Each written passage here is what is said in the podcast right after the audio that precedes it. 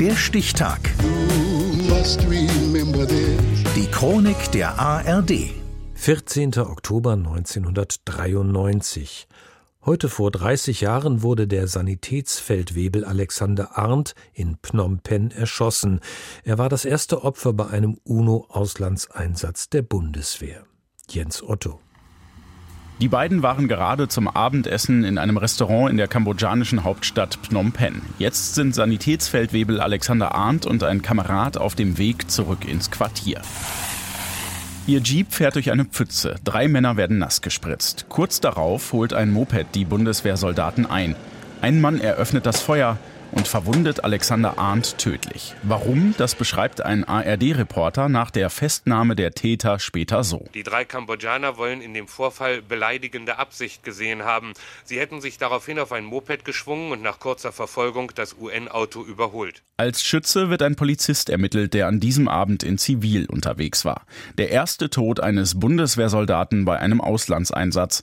Bei den Kameraden in Kambodscha herrscht Fassungslosigkeit. Wir sind natürlich alle erschüttert, insbesondere weil diese beiden Kameraden, der Tote wie auch sein engster Freund hier, sich sehr darauf gefreut haben, jetzt wieder nach Deutschland zurückzukommen. Arndt gehört zu den letzten Bundeswehrangehörigen, die auf die Friedensmission in das südostasiatische Land geschickt werden. Der 26-Jährige arbeitet in einem UN-Hospital, versorgt Kameraden, aber auch Einheimische, zum Beispiel wenn sie auf Minen getreten sind. Keine Seltenheit in dem vom Bürgerkrieg geschundenen Land. Oberstarzt Peter Frabs erinnert sich an den Menschen Alexander Arndt. Ruhig, angenehm, sehr arbeitsam und ich meine, das sagt ja eigentlich alles. Er hat am Abend zum vierten und leider zum letzten Mal das Hospital hier verlassen. Zum vierten Mal innerhalb von über vier Monaten. Das zeigt eigentlich seine Einstellung. Zu einer Gedenkfeier kommen die internationalen Truppen auf dem Flughafen von Phnom Penh zusammen. Oberstarzt Frabs schwört Alexander Arns Kameradinnen und Kameraden ein, bei aller Trauer ihre Mission nicht zu vergessen. Dem von Armut geplagten Kambodscha wird das deutsche Kontingent bis zum letzten Moment helfen. In Deutschland wird es Verstorbenen bei einer Trauerfeier auf dem Bundeswehrflughafen im niedersächsischen Wunsdorf gedacht.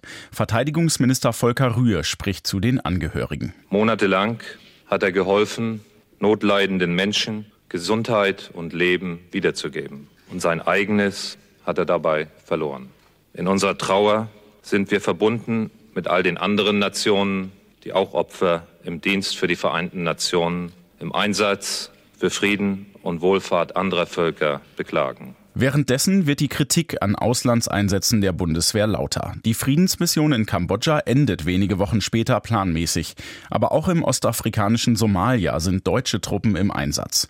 Außenminister Klaus Kinkel will den Kurs allerdings nicht wegen des Todes eines Soldaten ändern. Es kann doch nicht sein, weil der junge Mann von einem Motorrad aus abends beim Ausgang erschossen worden ist, dass wir daran jetzt unser ganzes anderes Handeln in Somalia und bei anderen Einsätzen ausrichten. Das kann doch wohl nicht richtig sein. Wir müssen doch jetzt wirklich ruhig und gelassen reagieren. Insgesamt sind bis heute laut Bundeswehr 116 Bundeswehrangehörige im Auslandseinsatz gestorben. Alexander Arndt war der Erste.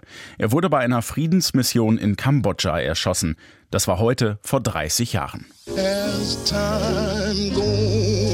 Der Stichtag. Die Chronik von ARD und Deutschlandfunk Kultur. Produziert von Radio Bremen.